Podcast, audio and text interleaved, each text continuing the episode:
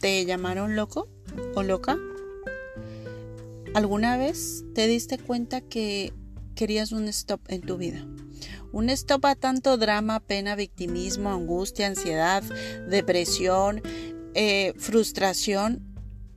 Esos momentos donde ya nada te funciona, donde has probado todo y todo sigue igual. Puedes sentir que algo mejora, puedes sentir que algo cambia, pero luego vuelves a repetir la historia una y otra vez.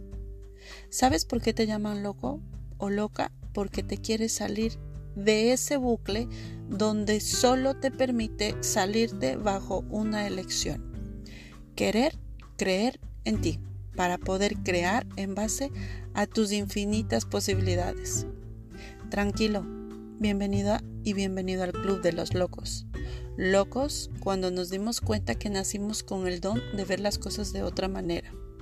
Eso asusta a tu entorno. Nos van a llamar intensos o intensas porque nacimos con el valor y el coraje para permitirnos vivir nuestra vida y sentirla plenamente desde nuestra propia elección, desde ese amor incondicional que nace de mí hacia el exterior. Te van a llamar egoísta porque descubriste que tú eres lo más importante de tu vida. Esto no beneficia a tu entorno, ni a tu pareja, ni a tus hijos, ni a tus amigos, ni a tus padres, ni a tus hermanos o hermanas. Te van a llamar raro.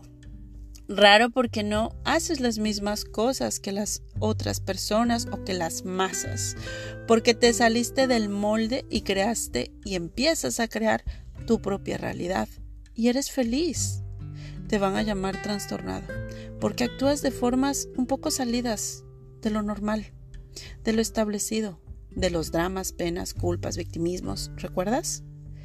Y ahora empiezas a transmitir aquello que hablas de ese universo y su existencia, pero no de un universo exterior, de ese universo que está en tu interior, que te conecta con tu poder, con tu propio poder, con tu fuerza interior. Te van a llamar peligroso por esto, ¿eh? Cuidado.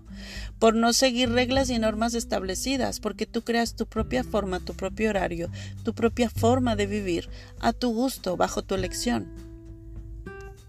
Te van a llamar de todo. Te van a etiquetar de muchas formas, con muchos juicios, durante mucho tiempo, pero mantente firme firme en ti, en tus deseos y siéndote fiel a tu esencia. ¿Sabes por qué?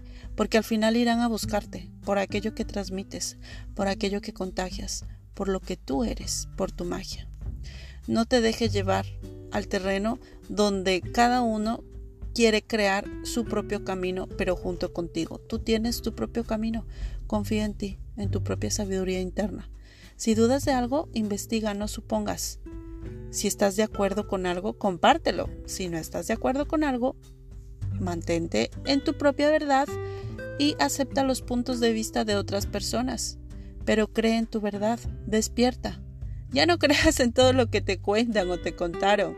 Detente, respira, siente, saca tus propias conclusiones y manifiesta tu verdadero ser. Pero ojo, Manifestar tu verdadero ser no es invadir el espacio del otro, no es dañar al otro, no es juzgar al otro, no es intimidar al otro. Manifestarte desde tu verdadero ser es manifestarte desde ese amor propio con el que estás conectando, siempre desde una conciencia, desde una conciencia que se expande, no que limita. Nosotros somos Team Comunaiki. Carlos ha creado este espacio para que pueda expandir una conciencia de amor y autosanación.